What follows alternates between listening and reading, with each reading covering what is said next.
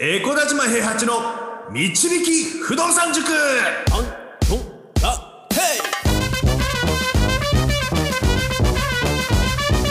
この番組は私エコダ島平八と不動産塾の右明かし担当 JJ でお送りします。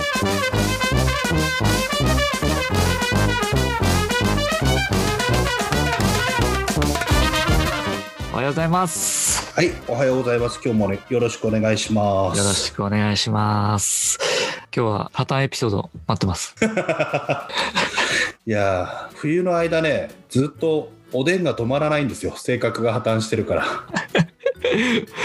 塾長なんか前回もそうでしたけど意外と健康な食事してますよね おでんはカロリーが少ないからね。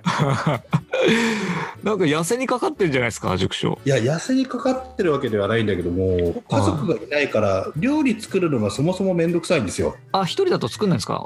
塾長だって料理好きじゃないですか？そう、だから誰かが食べて美味しいって言ってくれるから作りたいっていうのはあるんだけど、一人で食べる分には。だから、ちょっとめんどくさくなって、冬ってなかなかし食べ物が傷まないから、はい。あのおでんを作って3日間ぐらいおでんずっと食べてるとか でもちゃんと作るんですね自分で。あの作る時はねでうん。もおでんぐらいしか作らないから本当にもうめんどくさくて。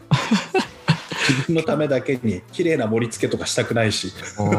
健康だな まああのそれはともかく前回ね、はい。あの政府によってあの僕たちサラリーマンっていうのは管理された状態で社会に送り出されて納税するためのマシーンになってるって話を奴隷化してるわけですよね私たちは。そう。であのーそもそも、えっと、一番大事な人間が生きていく中で必要なものっていうのが衣食住って言われてたんですよね。はいあの洋服ね衣服の衣、うんうん。であの食料の食はい。であの住居の住。うん。でその住居の住をあの買うために政府はものすごく援助をしてるんですよ。はい。あの家があったら労働者は文句言わねえだろうっていう多分考え方だと思うんだけどもあなんとかね。あの住宅ローン控除だったりとかあうんうん。の住宅ローン減税だったりとか、そういった言葉を使って、ああの普通のサラリーマンが家を借りるためにだったらお金は貸しやすくしてあげましょうよっていう風な政策をずっとやってるんですよね。うんうんうん。そもそもこの住宅ローン減税ってできた時はねあの有限立法だったはずなんですよ10年間ぐらいで終わるよみたいな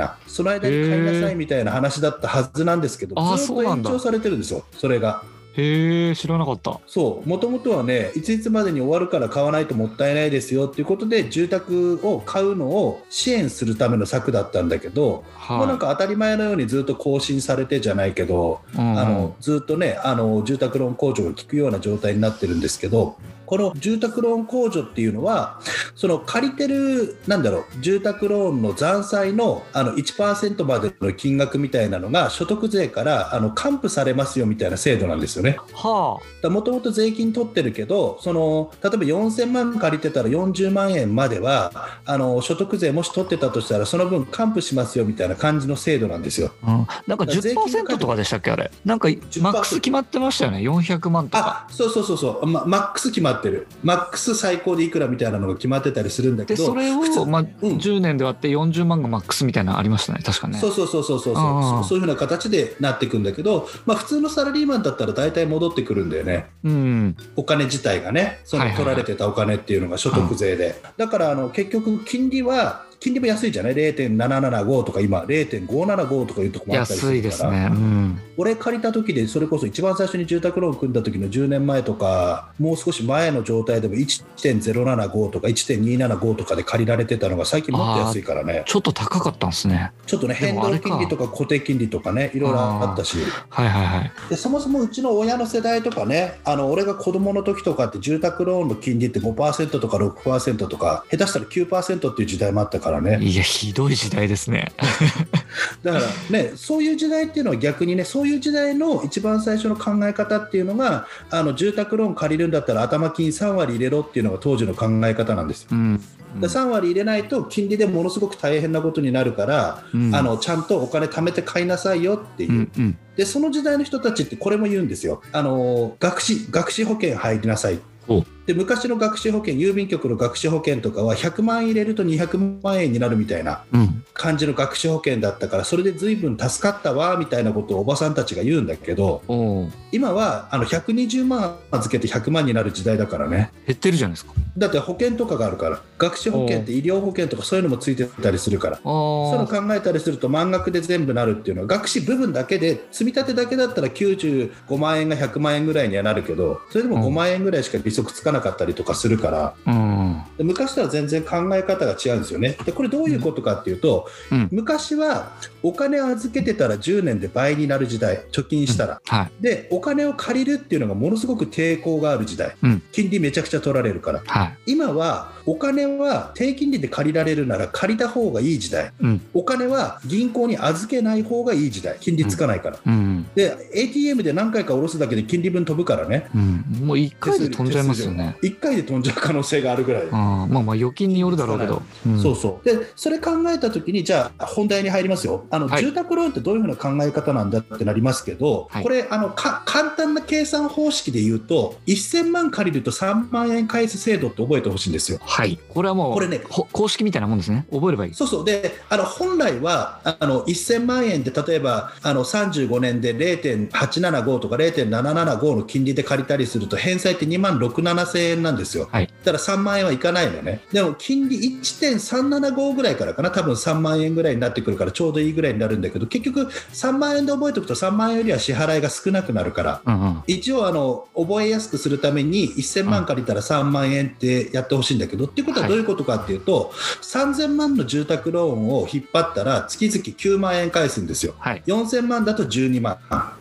みたいなイメージです実際はもう少し安いです実際はもう少し11万何千円とかになったりとかするけど一応そのイメージで考えた時にねはい。考えた時にうちの周りでもそうなんだけど今6000万とか7000万の家とかめちゃくちゃあるのようんうん。はい。誰買ってんのって思うんだけどはい。でじゃあ7000万の家買いましたよって言って頭金入れなかったら月20万ぐらい払ったりするんだよねそうですね。はい。で4000万でも12万払うわけでしょうん。で賃貸に住んでる時はいくら払ってるのってなった時に賃貸の方が狭くて高いんだよね大体はい。同じ同じ間取りだとするとねうんうんうん。あ同じ間取りとか間取りをあのどういうふうにか借りるかっていうでそうすると家買った方がいいやってなって家を買おうっていうふうな話になるじゃないはい。でここでですよはい。家の借金だけは住宅ローン減税がある住宅ローン控除があるから怖くないんだよ借りちゃいなよっていう風な政策を国がやってるからうん。みんな借りるんですよ家だけはうん。うん持ってない人はね大体ね、はい。そうするとみんなが借りてるから怖くないっていう風な状況で住宅ローン組んでるのは当たり前の感覚だから借りれちゃうんだよはいはいはいはい。わかります？住宅ローン組んでるああ不動産やってるの怖いねなんて言われることないでしょ、ないです。よかった。いいね。家建ててって言われますよね。そうそうそうそうう。そうそううん。だから家建てることは喜ばしいこと住宅ローンを借りることはいい借金だってみんな思ってるんですよはいはい。だ実際いい借金なんですよ家っていうのは、うん。家あの団体信用生命保険っていうのもあるから、うんあのメインで組んでる人が死んじゃった時に家は手に入るし借金なくなった状態でね、はい。でさらに住宅ローン控除もあるし住宅ローン減税もあるからあの税金も戻ってくるからあの借りてるよりは買った方がいいんですよはい。買い方よ買い方 強く言いましたね。買いや方。本当にあのね大体ね夢のマイホームっていう言葉がよくない。おうダメ。だって。現実現実のマイホームなんだから。マイホームで繰り広げられるのは現実なんだから。夢じゃないんだから まあおっしゃる通りです。でしょ？だって夢毎日家買ってさ家住んでたら毎日夢なの？違うよね。毎日行われるのは普通の日常の生活でしょ？現実でしょ？いや、もともと夢に描いてたっていう意味じゃないですか、やっぱり。いや違うもう夢を見てるやつらが多すぎる。無理めの住宅ローン組んでお小遣い制とかになってる人たちって大変なの。ああ、現実っていうのはそこってことですか？じゃあお金の面で現実を突きつけられると。そう。だからじゃあ夢のマイホームに住みましたって言った時にあの普通の人たちが陥りやすいのが、はいあのもう少しいいところに住みたいもう少しいいところに住みたいってなると組める限界マックスぐらいのところの家買っちゃったりする人がいるのよ。でそうするとあの奥さんが共働きじゃない状態になったら払うの難しいとかはい。そもそもあの生活費における住居費の割合っていうのがめちゃくちゃ上に行っちゃう分、うんあのなんていうんだろうお小遣い制で生活しなきゃいけなくなるとかうん。でそれってどういうことかっていうと35年間家のローンを払うために労働に縛り付けておく政府の政策なんですよ。はでやめらんないでしょ仕事。払わなきゃいけないですからね労働の義務をまそうそう労働の義務を全うするためには35年間住宅ローンっていうもので縛ってはい。働くことをずっとさせて納税をさせようっていう風な思惑に乗っかっちゃってるんですよ。いや、それ本当にその思惑なんですか、それは。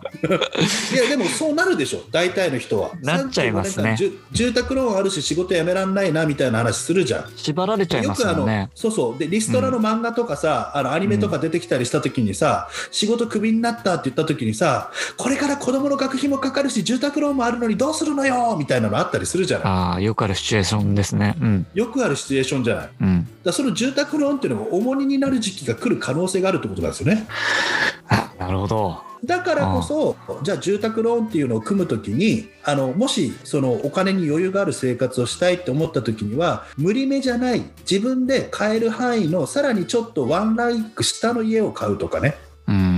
でもみんな従らないですよね、そういうのね。従らない。従らないのよ。うん。本当に車と家はワンランク上のやつ欲しがるのよみんな、あうちの副塾長の今小作君も頭金3割ぐらい入れて買ってるからね。あ、昔の人、昔。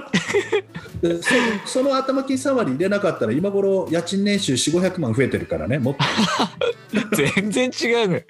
全然違う。全然違あう買い方で全然人生変わっちゃうから。じゃあその一発目の買い方をどうすればいいのかってことそう。だからできればまだ住宅ローン組んでない人がいるのであればこの放送聞いててね、賃貸併用住宅買いましょうって話なの、うーん。賃貸併用住宅。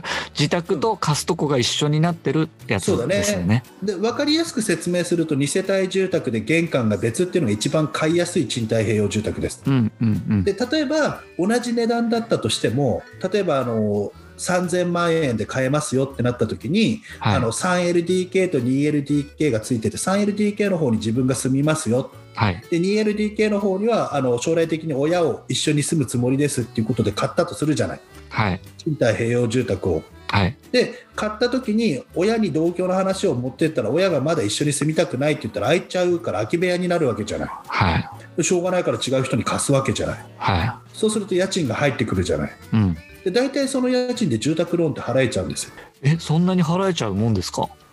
あの浮く場合もあるし払えちゃう場合もあるし、うん。あの大体払えることが多いですね。あのは俺の場合はあの上が 1K が3部屋ついてるあのアパート付きの家を住宅ローンで買ったんですけどあ。はい。もともとそれは貸し部屋がついてますよっていう状態で住宅ローンちゃんと通りましたはあ。それ銀行としては大丈夫なんですか？それを住宅ローンで通して。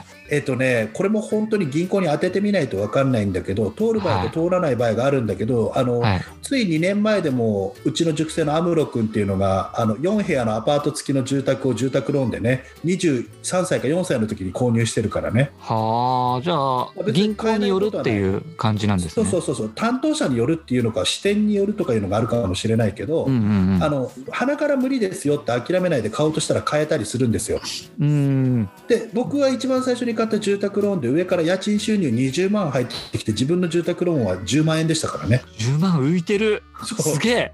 だから家を買ったら毎月お金が浮いてる、まあ、ちょっとそれはやりすぎだけどベンツ君の場合は同じ敷地に2個家があるのを買って住宅ローンが6 5万円かな？5万円6万円ぐらいで家賃収入も6万円ぐらい入ってきてからトントンね そもそも住宅ローンが低すぎるっていう、そうそうそうそうそう。あのめちゃくちゃ安い家買いましたね。そうだね。1200万の家に600万のリフォームで2個 ,2 個買ってるからね。うわ。1800万しか借りてないからね。でアムロ君な。んかもう2000万台中盤ぐらいで買ってるから多分月々の支払いは78万のはずなんだよねであの家賃収入は10何万か入ってきてるからね。あー6万入ってきてるのかな。はあすごいなあ。と言いつつ私もそうなんですけどね。そうだね。JJ 君も JJ 君もそう。JJ 君の場合はちょっと新築だからそう私の場合はちょっとねこだわりすぎちゃってね。えっと支払いが14万の家賃が8万なんで、それでも6万ぐらいしか自分で払ってないってことですから。で6万で新築のねでかい家手に入ってさらに貸し屋も持ってるってこと考えたらめちゃくちゃいいですよね。いやめちゃくちゃいいですよ。やっぱり、うん。あのそそれで生活って例えばじゃあそれ自分が住むとこだけで14万払ってたって考えるとちょっと恐ろしいじゃないですか。ちょっと生活がね厳しくなってたなって、うん収入がねあの見込めないわけだから。はい。だそれが結局収入が見込める状態で家を買うよっていう風な状態のメリットなんですよね。うーん。で探せば結構ある。特にあのち千葉埼玉は出出る。千葉埼玉住んでもいいって人はもう全然 OK ってことですよね。だからあのそもそも通勤手当って会社が出すでしょ？出します出します。だって全然さあの例えばあの給料って増えないのにさ住んでるところから通うまでのお金っていうのは全額出してくるじゃない。出してくれるしよく考えたら今結構リモートも多いですから。そうそうそうそう。だとしたらちょっとあの田舎に住んでようが関係ないよね。別に都心にこだわる必要ってなくて。で子供の学区がとかなんだとかって言うんでみんな。うん。でそもそもねあの将来的にマレーシアに行くんだったらどこでも関係ないからね。それ前提で考えないでしょまずまあまあそこまで。はい。そうだからあのその人間関係とか付き合ってきた子供たちの何かを壊すのが怖いとか言うんだけど子供たち案外慣れますからねあ新しい場所にねすぐ新しい場所に。ね、うん、そうそうそう。だからそれをなんか考えてじゃあ子供たちがそこにいることでものすごく重要なあの人生が待ってるのかってなった時にそこまではないのかなと思ったりするから家をあの買って場所を変えることさえ怖がらなければそういった買い方もできますよっていうふうなお話なんですよ。なるほどね。ちなみにですけど、はい、塾長はどこで見つけたんですか？賃貸併用普通にホームホームズホームズで見つけた。ホームズに載ってるんですね。2000 2008年とか9年ん 9, 9年2010年か。2010年の時はホームズで見つけた。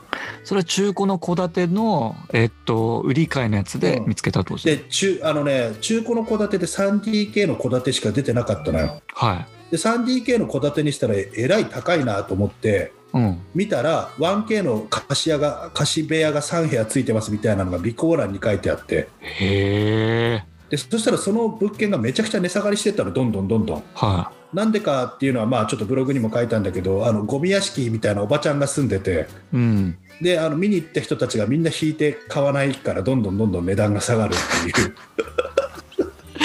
それをちゃんと見てたっていうのがすごいですよね。値段が下がっていくのをこう確認してたっていうのが。ほ欲しいエリアだったんだよね。あ嫁さんの実家まであのスープが冷めない距離っていうかあのちょちょうど子供が生まれ生まれそ2人目の子供生まれそうだっていう時でどうせ買うなら奥さんの実家の方が奥さん楽だろうなって思ってたからうん。あそこをいい値段で買えたらいいなと思ってずっと狙ってたら最初に出た金額よりも2000万近く下がってたからね。へえすげえ下がったな。まあおばちゃんがだらしなかったからね住んでた。めちゃくちゃいい物件。ね。ううんん。うん。はあなるほどそうそうそう。でも探せばあるんですよ。僕の場合は23区ですからねしかもね豊島区ですから。いいとこですね。うん、そこであの家賃20万入ってきて住宅ローン10万円の物件を買ってるから。住ぶ宅ローンが10万ってことはさっきの1000万で3万の計算で言えば3000万ちょいってことですか？そうですね。3600万ぐらいかな多分あの組んでるのが安っ。安いよね。スタート6000万ぐらいで出てたからね。うわーすげえいい物件手に入れましたね。はそう。まあでもあの多分俺しか買えなかったと思う。そもそもすごく癖のあるおばちゃんが住んでたから。あ やっぱ破綻してる。性格じゃないと破買えない。綻してるから。そうそう。ゴミまみれの場所を見てここが綺麗になるって想像できる人じゃないとね。難しいなかなかうん、ゴミまみれのとこ見たらこんなところ住みたくないってみんな思うからね多分いや絶対そうですね。まあでもそういったところにいろいろチャンスもあるし考え方を一つ変えること、あの転居することを怖がらないことっていうことで新しい生活新しいあのなんていうのお金の流れっていうのを手に入れることができますよってお話です。うんわかりました、うん今日もありがたく聞かせていただきました。いえいえいえいえ。次回はどんな話しましょうか？次回はね、あのーそのお金を種銭を貯めるためにどうしたらいいのかっていうのとそもそも住宅ローン組んじゃってる人はじゃあどうすればいいんだっていうようなお話、まあ、住宅ローン組んじゃってる人は基本的にもう積んでる方の積み将棋なんですけどね もうダメだと。無理めに組んじゃって無理めに組んじゃってる人はねああのめちゃくちゃ考え方を変えないとあの、うん。次のステップにはいけなかったりとかするから、あうんうんうん。その家を手放さない前提だとするとね、はいはい。うん、でも住宅ローン組んでない人はまだそういったやり方とかがあったりするけど住宅ローン組んでる人はじゃあどういうふうに考えればいいのかっていうことですね。うんじゃあもう実際に攻めてい攻め方をこう教えてくれるってことですね。攻め方っていうかお金の貯め方をどういうふうに考えるかため方か。うん、種銭を作らないとどうしようもないからね。はいはいはい。はい、わかりました。じゃあまたはい。次回よろしくお願いします。ありがとうございました、はい、ありがとうございます。不動産は富を導く算数だ。この番組はエコダ島平八と JJ がお送りしました